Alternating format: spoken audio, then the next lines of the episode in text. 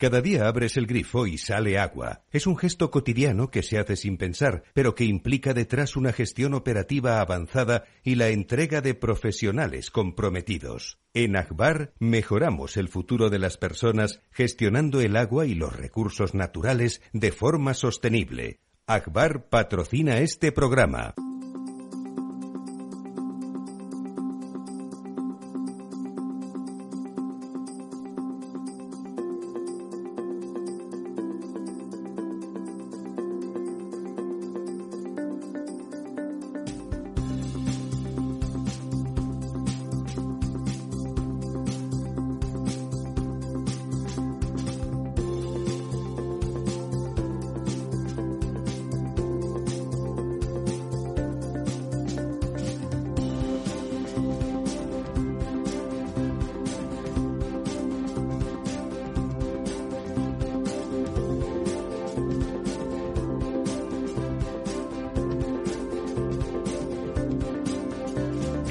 Estado Ciudad, con Ramiro Aurín y Diego Jalón en Capital Radio.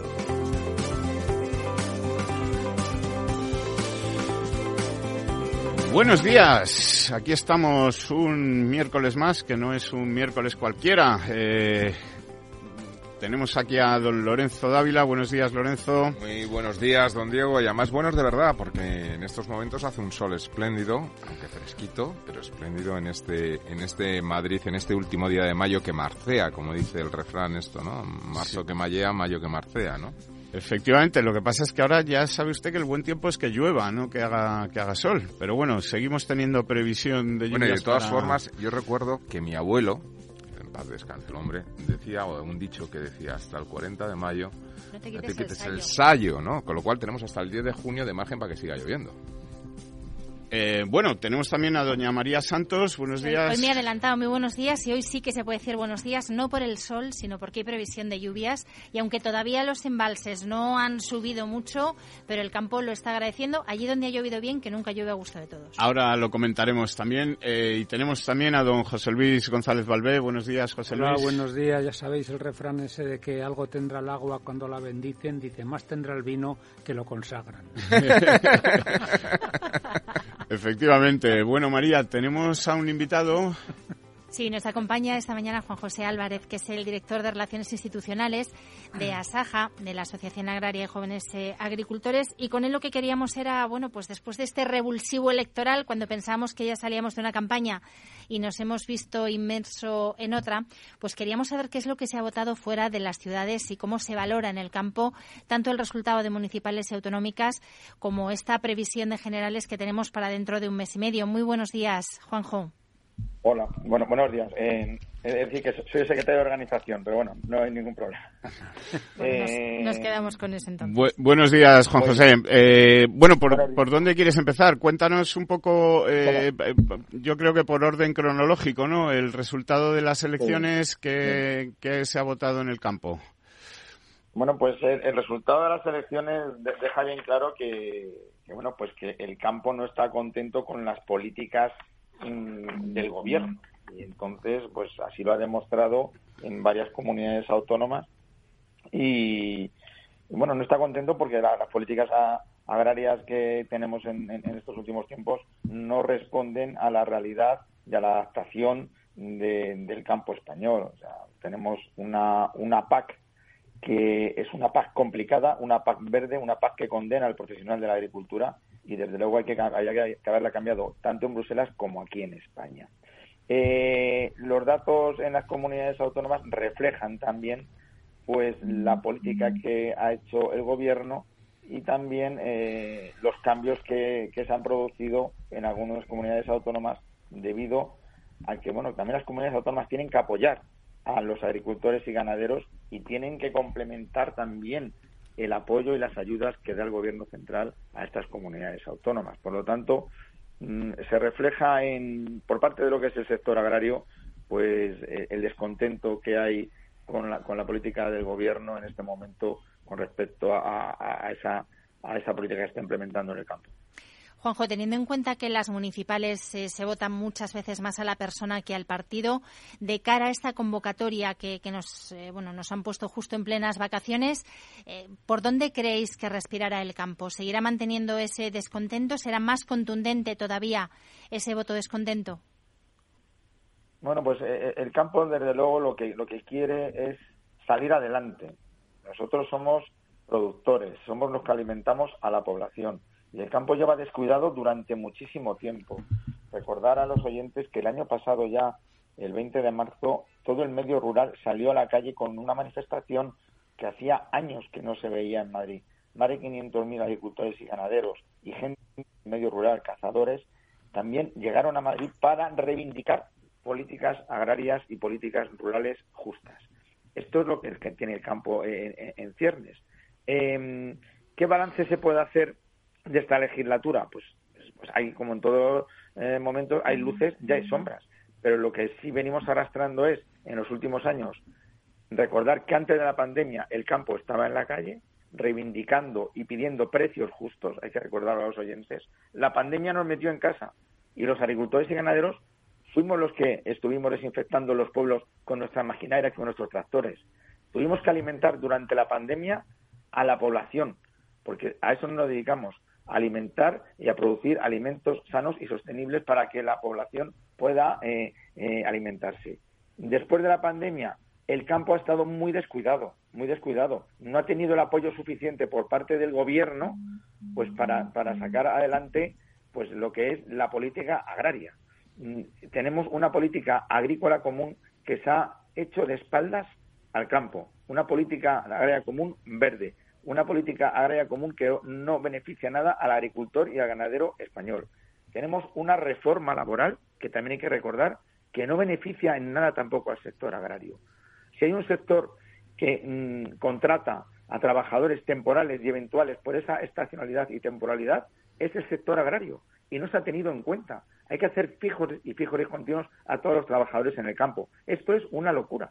Y por lo tanto, también tenemos una cadena alimentaria que bueno, pues que, hay, hay un esfuerzo por parte del gobierno con una nueva ley de cadena alimentaria, pero que todavía tiene mucho recorrido por delante, porque lo justo de una cadena alimentaria sería que el sector productor, que somos nosotros, tuviéramos un tercio de beneficio, la industria otro tercio y la distribución otro tercio. Y eso no es así. Todavía hay sectores que siguen vendiendo en pérdidas y, por lo tanto, el campo necesita medidas de apoyo y medidas directas. Todo esto si sumamos la guerra de Ucrania, que ha hecho mucho daño con el incremento de los costes de producción en, nuestras explotaciones, los precios que estamos recibiendo y ahora una sequía que es impresionante, pues tenemos la tormenta perfecta pues para que el campo de nuevo pueda salir a la calle como no haya soluciones por parte del gobierno que, que esté en este momento, de si sigue este gobierno, que siga apoyando al gobierno y que todas las fuerzas políticas que se presenten a las elecciones, desde luego, el apoyo principal que tienen que hacer al sector primario, porque recuerdo que somos los que alimentamos y como no apoyan al campo, no sabemos qué vamos a comer en los próximos años. Eh, eh, en este sentido, te quería preguntar, las ayudas eh, prometidas por el presidente del Gobierno respecto a la sequía, etcétera, que estaban articuladas en torno a un decreto ley, ahora tendrán que ser convalidadas, supongo que por la Comisión Permanente. ¿Tenéis la seguridad de que esto va a suceder, de que estas ayudas van a acabar llegando? Bueno, pues eh, eh, esperemos que sí, porque lo, que son proyectos de ley, desde luego, se quedan, se quedan parados. Pero los reales decretos y los decretos sí se pueden convalidar en la Diputación Permanente. Nosotros hemos exigido ya que se pongan en marcha estas medidas que han sido aprobadas y que han sido publicadas. Hay que recordar que estamos hablando que en este momento el sector tiene aproximadamente 10.000 millones de euros en pérdidas y las ayudas que el Gobierno ha dado, estamos hablando de unos 700 millones. Eh, sí, eh, son, bienvenidas, de luego son, son bienvenidas para el sector, pero que las pongan en marcha y que, y que sean rápidas y, lleguen de verdad al profesional, al profesional del campo. ¿Qué, opinión te merece que el gobierno gaste prácticamente, bueno, o haya anunciado un gasto de 440 y pico millones de euros en publicidad y que al campo le dedique 700? Bueno, pues, pues ya, ya lo estoy diciendo. Las cifras, las cifras cantan, ¿no? Yo creo que hay que cuidar, hay que cuidar al, al sector primario y hay que cuidar a la mano que da de comer estamos jugando con las cosas de comer y, eso no tiene buena solución. Vale, y en este sentido, eh, ¿piensas que los partidos, digamos, que serían la alternativa a este gobierno, me refiero a Partido Popular y Vox, eh, tienen una mayor sensibilidad hacia vosotros, os han demostrado más apoyo, están más cerca? Bueno, eh, las políticas que, en los programas agrarios que, veremos, veremos cuáles son los programas que vienen por parte de la de los nuevos de los grupos políticos. Esperemos que sean eficaces. En elecciones se dicen muchas cosas en elecciones se apoyan muchas cosas. Luego a la hora de la verdad ya veremos si esto sale adelante o no sale. Mm, no sé he leído he leído cosas por ahí de que si llegan algunos eh, miembros de otras fuerzas políticas no derogarían la reforma laboral y bueno, pues es una de las cosas que nosotros, de luego, queremos que se derogue para el campo es la reforma laboral, porque como he anunciado anteriormente, el campo es de los sectores que más demanda de mano de obra necesita, sobre todo temporal y eventual. Eh, por lo tanto, en, en elecciones se dicen muchas cosas, pero por favor que se cumplan, que no jueguen con el campo y que no nos usen como moneda de cambio nunca en ningún momento. El campo ha dado el do de pecho y los políticos tienen que dar ese de pecho con el campo. Bueno, pues eh, tenemos una unas semanitas complicadas. ¿Vosotros vais a reuniros con los partidos políticos? Juanjo, ¿vais a llevarles vuestras prioridades para que las tengan en cuenta de cara a los programas electorales o pensáis que ese trabajo ya está hecho y que ahora tienen que retratarse? Bueno, pues ya llevamos mucho tiempo trabajando eh, todo el sector con, con las fuerzas políticas. Eh, efectivamente, pues eh, habrá que tener encuentros con, los partidos políticos. Estamos también con la incertidumbre de la presidencia española de la Unión Europea que, comienza ahora en junio. Entonces, hay muchos temas sobre la mesa, muchos temas que nos preocupan y que desde luego hay que hablarlo con, desde luego, con el gobierno, con el gobierno que esté en funciones y con las fuerzas políticas que se vayan a presentar a las elecciones. Pero, como he dicho, que no nos utilicen como moneda de cambio, que está muy bien hablar del campo, que está muy bien decir que se va a ayudar, que está muy bien decir que se va a llevar agua, que está muy bien que se va, que, se va a apoyar a sectores directos eh, con financiación, pero bueno, pero todo esto tendrá que llevarse a cabo. Hace falta fiscalidad adecuada, hace falta que los jóvenes se incorporen y que no tengan tantas trabas burocráticas y hace falta una política agrícola acorde con la realidad del campo español, que en este momento no la tenemos. Don José Luis, sí, eh, buenos días, Juanjo, gracias. Yo creo que precisamente las campañas electorales y la precampaña en la que ya estamos tienen la enorme ventaja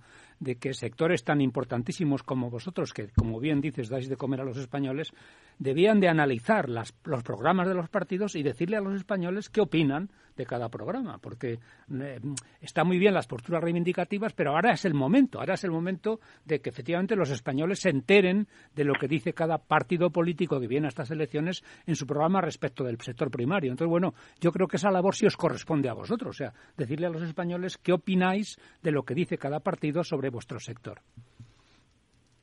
No, sí, sí, tienes toda la razón. Y, así, así lo haremos, así lo haremos, por supuesto. Nosotros eh, desgranaremos y analizaremos los programas eh, políticos eh, con, con, referencia a la agricultura, a la ganadería, sector agroalimentario y bueno, pues pues así, así se lo, se lo haremos saber, por lo menos a nuestros asociados, que son los agricultores de Asaja.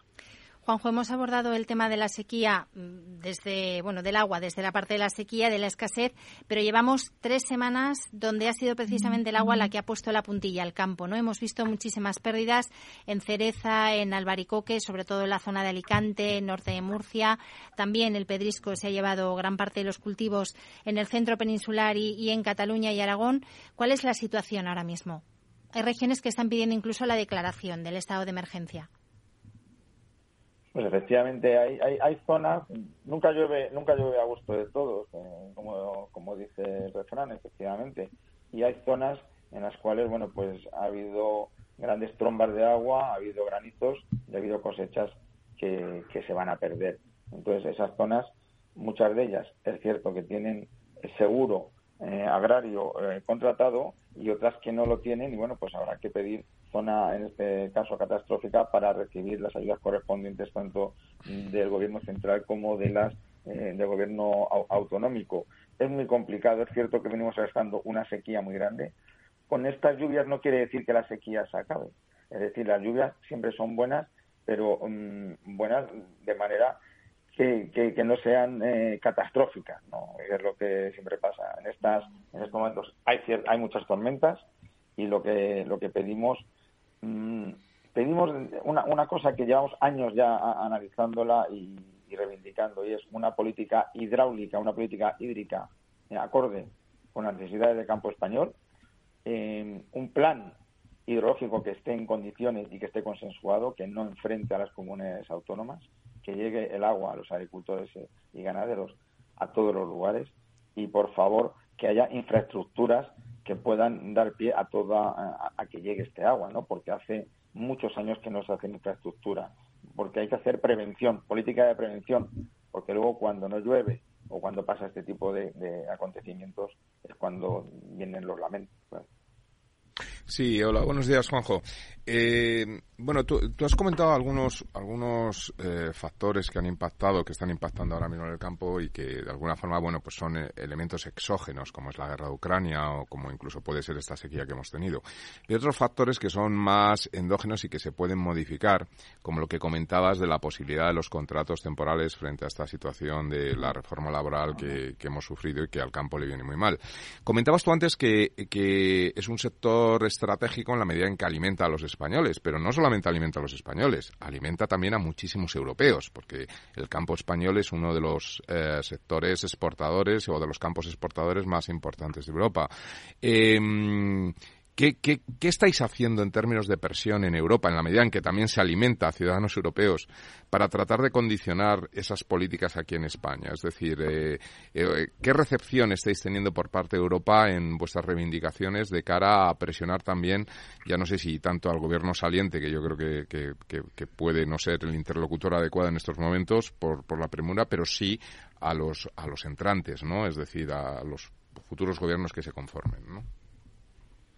Bueno, pues la verdad es que para que nosotros tengamos una competitividad en, otros países tenemos que tener unas reglas de juego en las cuales también otros países que exportan a la Unión Europea pues cumplan con los mismos requisitos que cumplimos los españoles. ¿no? Nosotros tenemos una serie de, de, de circunstancias que nos reclaman y por eso garantizamos esa seguridad alimentaria y esa, sostenibilidad en estos alimentos de cara a las exportaciones y también queremos que en ese marco eh, de, la Unión Europea se reclame lo mismo a otros países terceros con la entrada de, otros productos. Eh, por supuesto, la Unión Europea tiene mucho, mucho que decir, pero es cierto que el presupuesto de la Unión Europea en este momento para, para la PAC, es decir, si, si supone más o menos el 38% del presupuesto total de la Unión Europea, eh, el presupuesto de la Unión Europea es un 1% del PIB de los países miembros de la Unión Europea en, materia agrícola. Por lo tanto, también tendrá que ponerse las pilas eh, la Unión Europea con los presupuestos destinados a los agricultores para que nosotros podamos seguir produciendo tanto para los españoles como para los europeos. Eh, Conclusión, que tenemos que tener todos la misma regla de juego para que nuestros productos, que son que se garantizan con esa seguridad, puedan garantizarse eh, otros países con la misma garantía que tenemos nosotros. Y también, por otro lado, hay que, hay que decir que los famosos fondos Next Generation que la Unión Europea eh, puso sobre la mesa y que han llegado a algunos sectores, y para el sector agrario en España se habla que nada más llegó un 1% de esos fondos Next Generation. Por lo tanto, es ridículo también lo que se ha destinado de esos fondos para el campo español. Juanjo, un poco en la línea de lo que nos comentabas, ¿no? De esa transición verde que ahora, bueno, pues eh, algunos de los más progresistas, entre ellos y como abanderada nuestra ministra de Transición Ecológica, bueno, pues parece que quieren ralentizar esa agenda verde para hacerla compatible con la soberanía alimentaria. ¿Crees que es importante que a la hora de votar también los urbanitas nos planteemos qué estamos votando por todo lo que va a impactar en la producción agropecuaria nacional y, comunitaria en general para garantizar esa soberanía que es la que nos ha de comer. Efectivamente, tenemos que garantizar esta soberanía, pero, pero lamentablemente las condiciones que, que tenemos ahora mismo con esta política agrícola y de al horizonte de, la Agenda 2030, pues responde a que los agricultores y ganaderos eh, tenemos que en tenemos reducciones y prohibiciones. Estamos hablando que tenemos que reducir el uso de plaguicidas en un 50%, el uso de fertilizantes en un 20%, el uso de antimicrobianos para el ganado en un 50%, retirar el 10% de las tierras de cultivo, un 25% de las tierras en producción ecológica, y así, etcétera, etcétera, etcétera, cumpliendo todos estos requisitos con unos nuevos ecoregímenes, aunque son voluntarios, pues son muy difíciles de cumplir y con los costes de producción que tenemos en el día a día, lo que es muy difícil es que las explotaciones tengan una rentabilidad adecuada y seguir en las explotaciones. Eh, ¿Hay que garantizar la soberanía alimentaria? Sí, pero hay que garantizarla conociendo todas estas cosas que he comentado, estas reducciones, estas prohibiciones y estos incrementos de costes que tenemos en el campo. Pues no, os arrendamos la, ganancia, porque hacer compatible esa agenda verde con, una rentabilidad para el sector agrario es complicado y eso lo único que nos lleva es bueno pues a seguir vaciando España en aras a convertirnos en, la pila de Europa, que es donde yo pienso que vamos a terminar. No sé si tenéis alguna pregunta más para Juanjo. Yo tenía un pequeño comentario. Es que esta mañana. Brevemente. Sí, muy brevemente. He leído en, la prensa que un alcalde de un pueblo de Zamora, que se llama Robales del Pan, que ha sacado mayoría absoluta, entre otras cosas ha sacado mayoría absoluta porque él, abajo arriba, es decir, como una iniciativa absolutamente local, ha creado un centro financiado por Next Generation para ayudar a todos los agricultores y ganaderos de su término municipal a, digamos, eh, comprar los inputs necesarios para el campo y la ganadería, vender, empaquetar, eh, controlar, etcétera. Es decir, que también quizá a veces se echa de menos no tanto iniciativas arriba abajo, sino más iniciativas abajo arriba, a nivel local, en este caso concreto de un alcalde que ha sacado y que por cierto es de Vox, no es de un partido tal, bueno, pues ha sacado mayoría absoluta. Pues desde luego bienvenidas son todas las, las políticas y como, como estás comentando, de abajo arriba es como mejor se puede trabajar. Desde la política local, seguro que tiene mucho más, más efecto y más ayuda, como, como ha hecho este alcalde, que desde arriba. Desde arriba se habla, se propone y luego no se hace. Y desde abajo vemos que se está haciendo. Por lo tanto, vamos a ir desde la producción del sector más débil, que somos nosotros, el sector, el eslabón más débil de la cadena, desde la política local arriba, a ver si hacemos cosas de verdad. Muy bien, don Juan José, pues muchísimas gracias por su tiempo, por sus opiniones y esperamos volver a contar con, contigo pronto, eh, a lo mejor con motivo de que conozcáis ya los programas electorales y podamos hacer un, repaso de los mismos. Eh, muchas gracias y, buen trabajo. Pues muchas gracias a vosotros, encantado y a vuestra disposición. Gracias. Bueno, pues nada, vamos a pasar un momentín a publicidad y continuamos.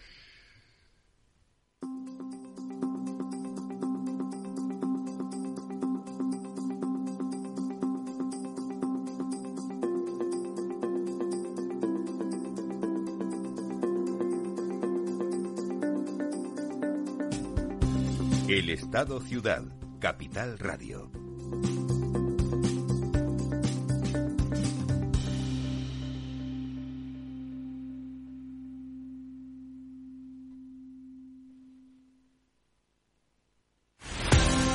Empresas tecnológicas, escuelas de negocios, sindicatos, organizaciones empresariales, empresarios, formadores y figuras relevantes de las administraciones públicas comparten tertulia todos los miércoles a las 3 de la tarde en Cibercotizante, un programa dirigido por José Joaquín Flechoso. Cibercotizante, la digitalización desde una óptica diferente. Capital Radio.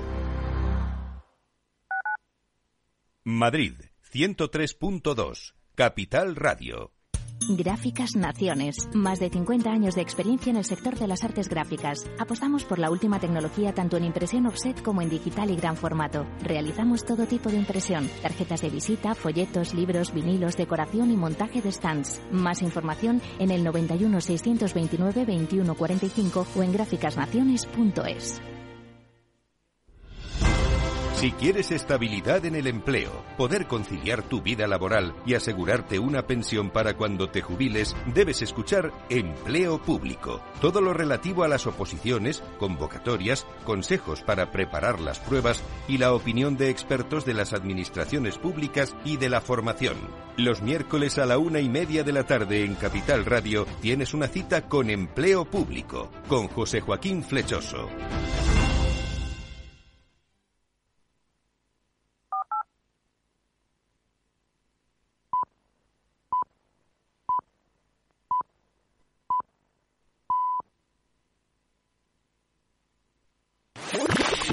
Capital Radio, la genuina radio económica. Siente la economía. El Estado Ciudad, Capital Radio.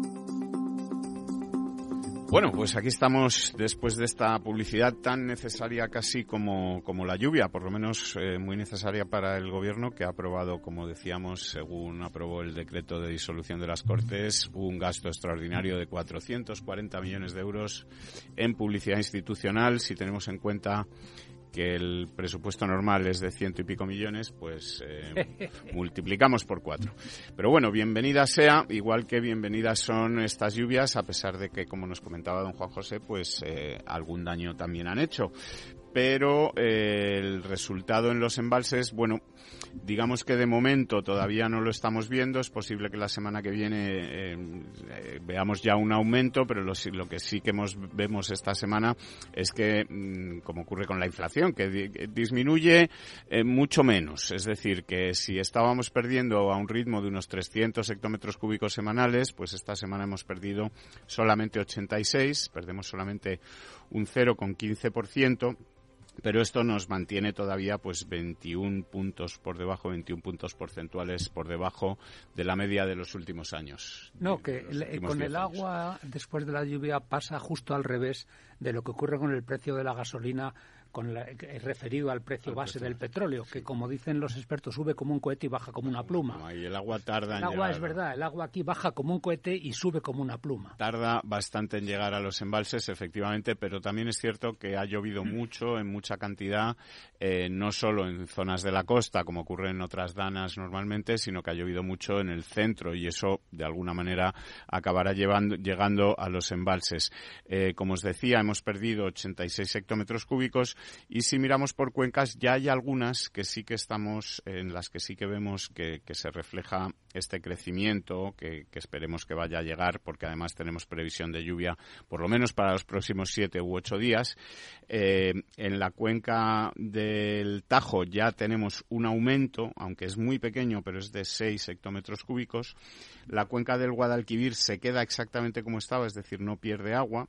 Eh, se queda en el 23,80. Teniendo en cuenta que ha habido consumos, Efectivamente, teniendo en cuenta que ha habido consumos, se queda como estaba. La cuenca del Guadiana baja solamente 6 hectómetros cúbicos y hay otras cuencas, como por ejemplo la del Júcar, que gana 7 hectómetros cúbicos, la del Segura, que gana 17 hectómetros cúbicos o la Mediterránea andaluza que gana 4 hectómetros cúbicos. También gana 2 hectómetros cúbicos, una de las cuencas que más nos preocupa, preocupaba o que nos sigue preocupando en los últimos meses, que es Cataluña interna, que gana 2 hectómetros cúbicos.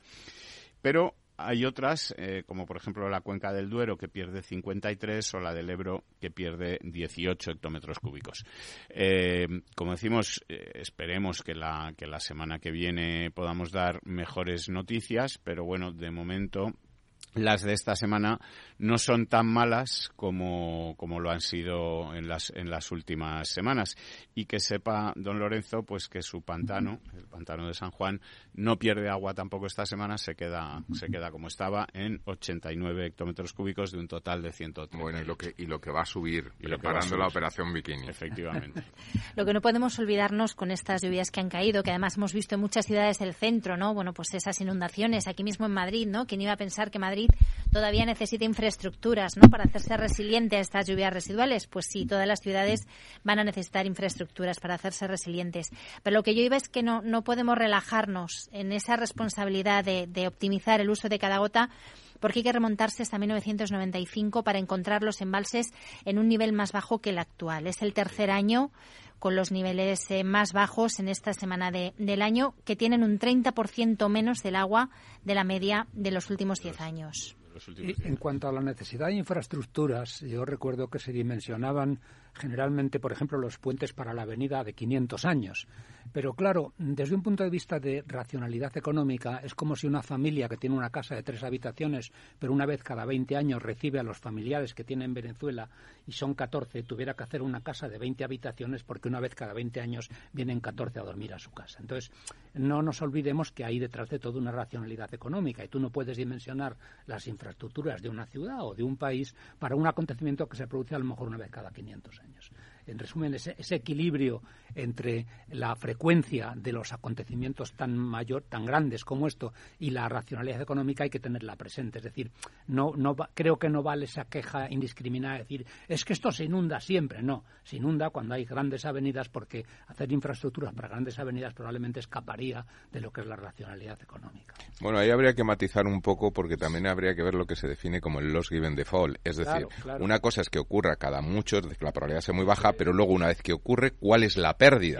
Porque no es lo mismo una pérdida relativamente pequeña, asumible, con una pérdida tan grande que prácticamente es, catastrófica absoluta. Se poner en una cosa que se llama análisis coste-beneficio y como consecuencia de eso al final se decide o no se decide. Pero me gusta poner el ejemplo de la familia que tiene tres habitaciones y que recibe una vez cada 20 años a los familiares de Venezuela. lo, malo es cuando vienen los, los familiares de Venezuela todos los fines de semana eso es otra cosa. Y, la casa sigue teniendo tres habitaciones, ¿no? Porque hay, hay, hay sitios, hay sitios donde las inundaciones se repiten y, tenemos grandes ejemplos, como puede ser, por ejemplo, la ciudad de Valencia, donde hemos visto que hacer una infraestructura permite evitar las inundaciones. Sí, sí, evidentemente. Las Islas Baleares, hay, zonas donde realmente hay problemas de inundación fuertes. Y, que se repiten con, mucha periodicidad. Fijaros que en Valencia hubo una inundación gigantesca en época franquista, años 50, que el periódico humorístico La Codorniz al día siguiente,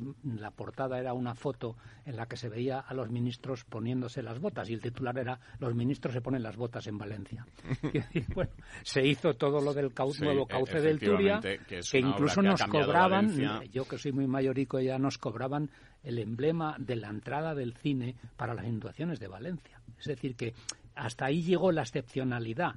Era, no había un presupuesto habitual para hacer frente a ese tipo de actuaciones.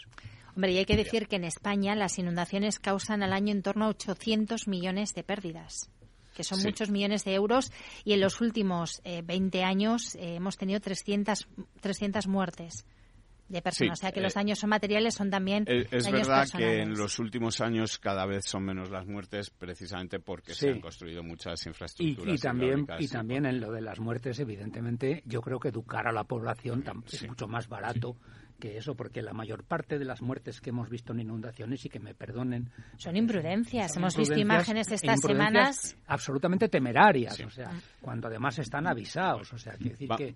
Vamos a dejar un momento el agua, o, por hoy el agua, y vamos a comentar, em, eh, con este adelanto electoral, eh, hemos visto que hay muchas leyes, eh, la disolución de las Cortes así lo, lo obliga, que se han quedado en el aire. Hay, hay leyes de todo tipo, se habla de unos 62 proyectos de ley que están, bueno, pues en fase de enmiendas o presentadas que se van a quedar por ahí, como la ley de familias, la de salud mental, la ley del cine, de industria industria audiovisual, pero hay otras que afectan, bueno, pues a las cosas de, de lo que nos, nos ocupan habitualmente en este programa. Por ejemplo, en materia de transportes está la Ley de Movilidad Sostenible, que era uno de los compromisos de la comisión, con la Comisión Europea en el Plan de Recuperación, Transformación y Resiliencia, que se va a quedar en el tintero. También se había hablado de la creación de una autoridad administrativa independiente eh, para la investigación de accidentes incidentes ferroviarios, marítimos y de aviación civil, etcétera, que también se va a quedar, eh, bueno, pues sin poner en marcha. Y eh, también afecta al transporte, bueno, pues todas las bonificaciones a, los transportistas, etcétera, que en principio, pues decaerán si no, si no se renuevan.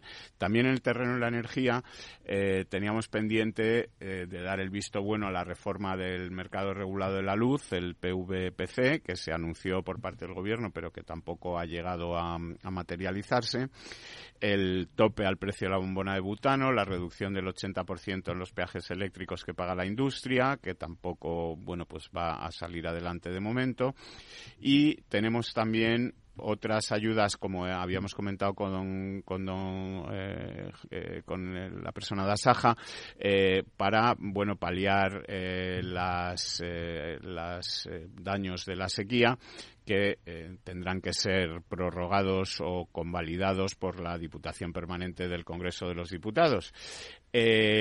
pero hay una adenda eh, de impulso a la industrialización estratégica, que don José Luis nos va a comentar, que se presentó en el Congreso en diciembre del 2022, que tendría que haber sido ya presentada a Bruselas, y no ha sido así. Sí, efectivamente, se llevó al Congreso en diciembre del 22 eh, en plena ola de reproches por parte del Parlamento Europeo y de la Comisión, más del Parlamento que de la Comisión al Gobierno español, porque no había sido consensuada. Incluso eh, se envió a la Comisión algunas fotos en las que se veía a la vicepresidenta reunida con algunas autoridades del Partido Popular.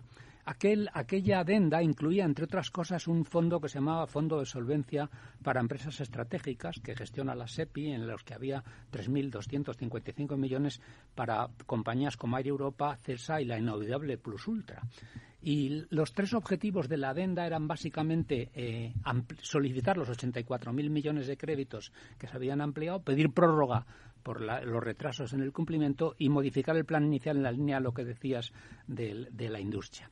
El hecho cierto es que en este momento eh, tenían, estaba terminado ya prácticamente en mayo, según la vicepresidenta, tienen que pedir los 84.000 millones de créditos, 7.700 millones de euros adicionales que se concedieron después por retrasos en la ejecución en otras partes y 2.600 millones de euros de repower. Entonces, en resumen, eh, se tiene, se tiene de plazo para presentar hasta finales de agosto, es decir, que eh, lógicamente sí se deberá de presentar, pero lo que sí va a ocurrir es que el reproche aquel de que el plan no había sido consensuado, que no había pasado por el Congreso y que no se había discutido con las comunidades autónomas, ahora se agudiza mucho más porque es imposible que pase por el Congreso y es imposible, tal y como está el panorama político, que se discuta con, las comunidades autónomas. De manera que si, si este Gobierno envía el plan antes de, su entrada en funciones, que sería a finales de julio, pues lo lógico es que el plan no incluya esos consensos que le pedía la Comisión Europea. Y, si el, y, lo que no sabemos que, y no sabemos si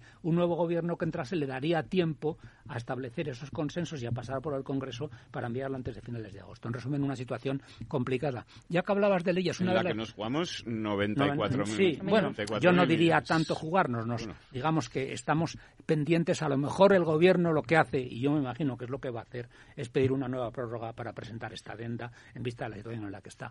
Bueno, algo parecido va a ocurrirnos también con los presupuestos generales del Estado. Claro, claro, sí, pero bueno. a lo que se conforma el gobierno nuevo, etcétera, ya va, a estar muy pillado. Dos leyes que también están en tela de juicio en este momento y que de ellas a lo mejor don Lorenzo sabe más que yo, a lo mejor seguro sabe más que yo, es la ley de la vivienda porque recordaréis que eso vamos a comentar ahora ley las de la zonas tensionadas y tal quedaban en manos de comunidades autónomas. Y luego una que sí me gustaría comentar es la, la ley de, de digamos que es que va a ser una regulación europea, que es una regulación europea que es la del mercado común eléctrico, ¿no?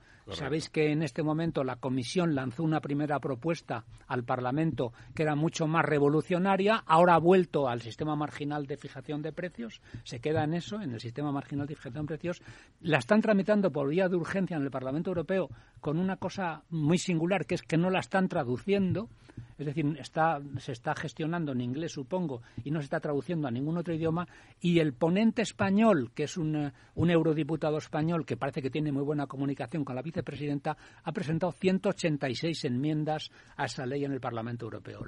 el, otro día asistí a una, mesa redonda en, eh, eh, en la que había una serie de expertos que, digamos, ponían el grito en el cielo por esas dos consideraciones. Una, porque no se está traduciendo, se está tramitando por vía de urgencia, y otra, porque hay un eurodiputado español que ha presentado 186 enmiendas. Y, por cierto, una de las participantes participantes, dijo que uno de los reproches que se le hacían a las torres eólicas era que mataba mucho pájaro.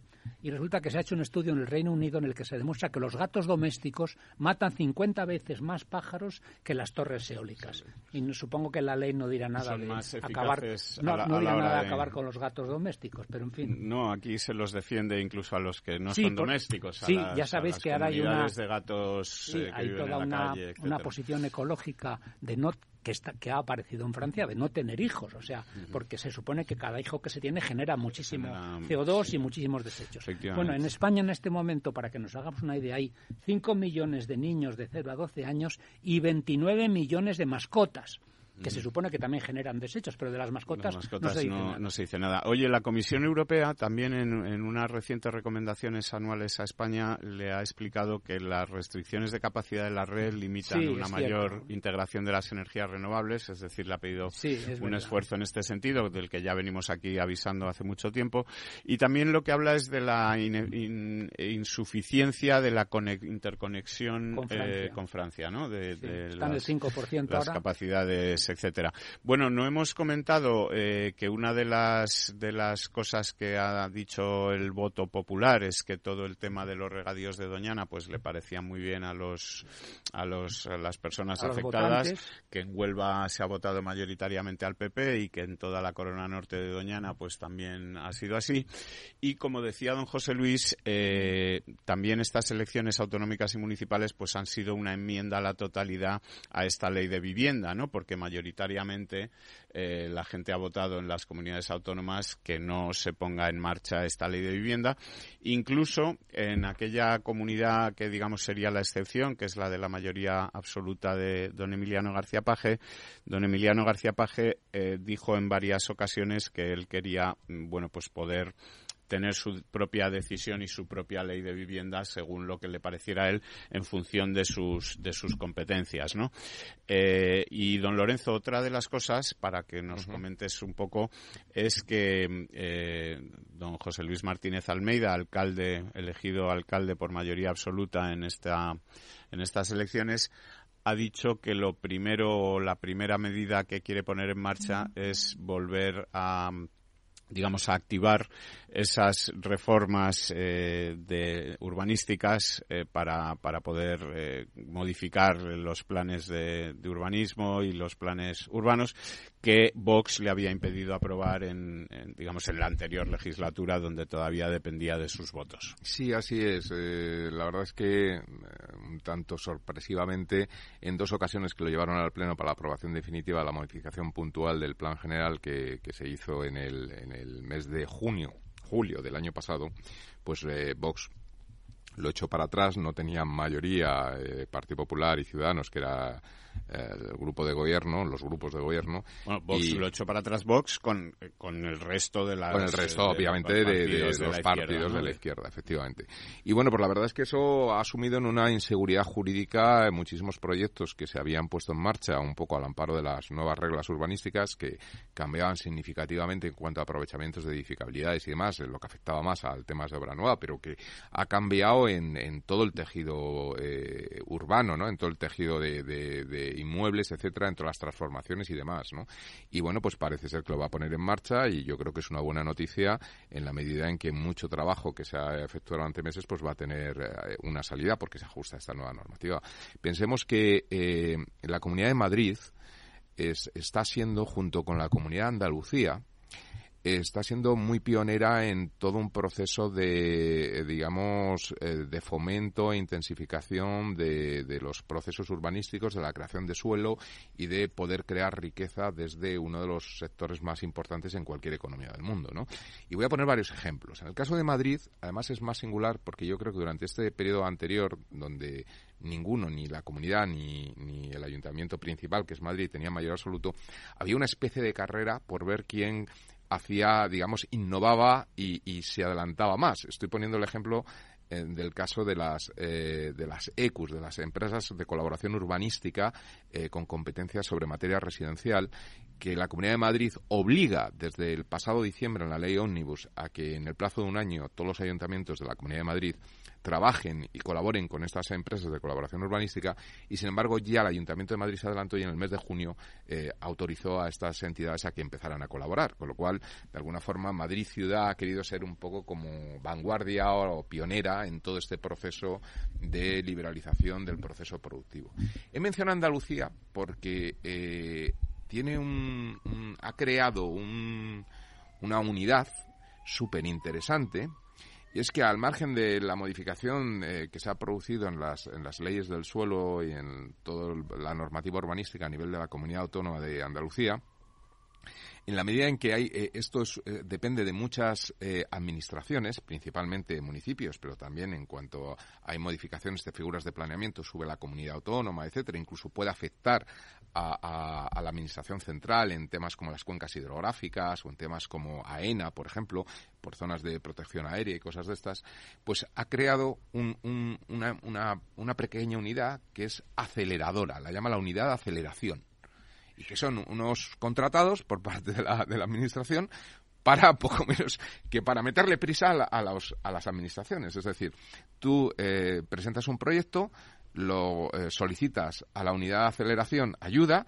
y entonces estos se ponen a llamar a todos los ayuntamientos, a todos a meter prisa, así un poco como, como a decir, venga, venga, venga, como una especie de animadores para que los, los funcionarios de turno pues aceleren el proceso. Y la verdad es que están consiguiendo eh, temas tremendos. El otro día me contaban uno en, en Málaga, y eso que Málaga, bueno, pues es un ayuntamiento que está a favor de obra, pero bueno, que implicaba a AENA por temas de protección del aeropuerto de Málaga, implicaba también a la cuenca hidrográfica y tal, y en, una, en un plan especial que normalmente se venía tardando como tres años, pues en una cuestión de cinco o seis meses, esta máquina de aceleración lo ha puesto en marcha, ¿no? Con lo cual realmente funciona. Y esto lo, digo por, porque puede servir también eh, para que lo copien otras, e, otras... Entre otras, la ciudad de Zamora, que ya sabéis que ha habido un... Primero ha ganado, es la única ciudad de España que tiene un alcalde de Izquierda Unida que no, tenía mayoría absoluta y ahora no la tiene, pero va a gobernar con el apoyo del PSOE. Pero mm, durante estos últimos tiempos ha habido un conflicto que se llama el conflicto del BIDE, porque resulta que a todos aquellos que querían hacer obras en una casa les, obligan a poner un bidé. Entonces, bueno, para, a ver si efectivamente el acelerador ese llega a Zamora y acelera los bidés o acelera, que no se pongan los bidés.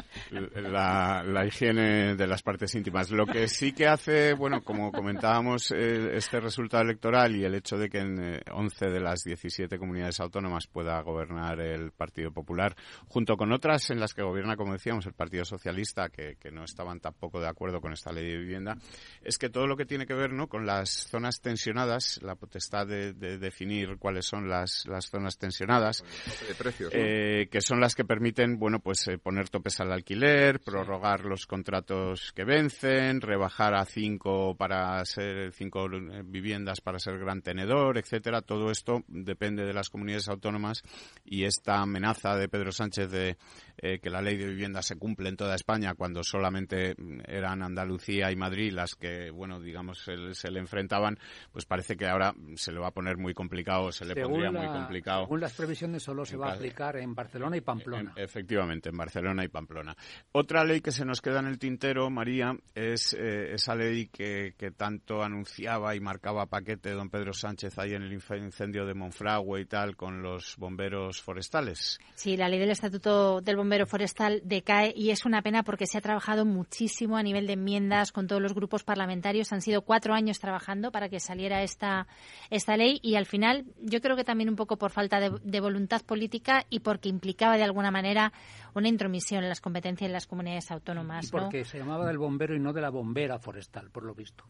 También, ¿no? Había un problema de base de, de igualdad, pues seguramente, pero es, es una pena. Había leyes muy avanzadas y, bueno, pues por esta premura, esa precipitación, al final decaen. Quizá, igual que, que se ha aprobado por decreto algunas medidas antes de la disolución de las Cortes, pues estas leyes que ya estaban prácticamente rematadas para su último informe, pues se podían haber aprobado por decreto y dejar que ya la rematara la Comisión Permanente. Pero bueno, urgía más el tema de la publicidad. María, has intentado entrar al voto electrónico esta mañana, ¿no? sí, llevo desde las siete y cuarto de la mañana. Yo tengo certificado digital, puedo solicitar el voto por correo a través de, mi portátil y no hay manera. Yo intento solicitar el voto por correo, pero la página debe estar saturada y, se cae. No, no he conseguido hoy solicitar mi voto por correo. Solicitarlo. Solicitarlo, sí, sí. Y a ver si puedes entrar en la página del operador turístico para anular las vacaciones. Esa es la siguiente. la otra, recordemos, recordemos que una vez solicitado el voto por correo, digamos, tenemos que recibir en, casa eh, que venga el cartero. En el domicilio que indique. cartero, en el, yo he votado, que indique. La semana pasada yo voté por correo. Tiene que venir el, cartero y tú tienes, eh, que, tienes que estar ahí para acreditarte con el DNI y estar ahí presencialmente. El cartero llama dos veces en esta ocasión, como en la película, y si a las dos veces no viene, deja un papelito y tienes que ir a la oficina. Em, el colapso. Supone que eso va a ocurrir entre el 3 y el 17 pero claro, el colapso que puede suponer entre el 3 y el 17 de julio con seguramente muchos funcionarios de correos, muchos funcionarios de correos, muchos carteros de vacaciones porque tendrán que hacer turnos y muchos estarán en vacaciones en julio, igual que otros las cogerán en agosto. Eh, esto puede ser que mucha gente que quiera votar por correo al final no pueda, mm, digamos, hacerlo. Mira, yo os pongo el ejemplo. Yo voté la semana pasada en Seseña, es un municipio de 30.000 habitantes de la provincia de Toledo.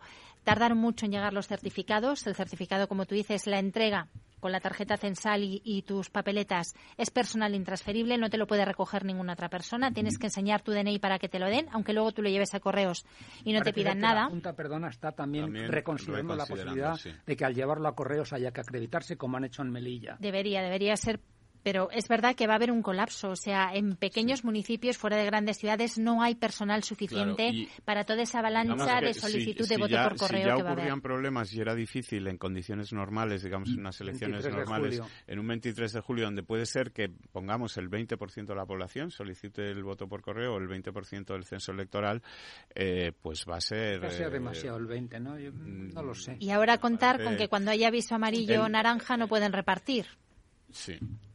Veremos, eh, veremos lo que, eh, que ocurre. Eh, digamos, lo que se hacía estos días es análisis sobre a quién afectaría más esa circunstancia del voto por correo. Bueno, hay, digámoslo así, creo que hay interpretaciones para todos los gustos, ¿no? Porque mm, generalmente si, el, si la persona que va a veranear fuera de casa tiene un domicilio fijo de veraneo, es más fácil hacer, todo este trámite que no la persona que va a veranear a no un domicilio fijo. Un no domicilio fijo. creo que eso es un, asunto a tener en cuenta. Y luego también todo este proceso requiere bastante orden y bastante rigor por parte del votante con lo cual también la circunstancia de quiénes son más ordenados y más rigurosos. Hay que querer votar de verdad. Sí, no, no, solamente, no solamente querer, hay que saber que ese es el problema. Entonces, ahí hay un, matiz que es quién, quién es más riguroso y ordenado a la hora de mantener el voto. Tendremos tiempo de ir viendo todo esto en las próximas semanas. Eh, de momento, aquí lo dejamos por hoy y esta noche estaremos en La Verdad Desnuda. Buenas, eh, buenos días a todos. Buenos días.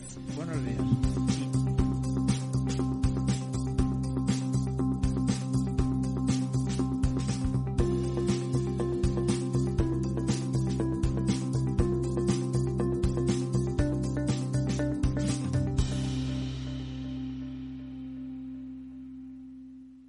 Cada día abres el grifo y sale agua. Es un gesto cotidiano que se hace sin pensar, pero que implica detrás una gestión operativa avanzada y la entrega de profesionales comprometidos. En Akbar mejoramos el futuro de las personas gestionando el agua y los recursos naturales de forma sostenible. Akbar patrocina este programa. Industria, seguridad, tecnología, aeronáutica, innovación, empleo de calidad, defensa. Hablemos de Defensa y Seguridad, el primer programa de radio que da voz a la industria nacional de defensa.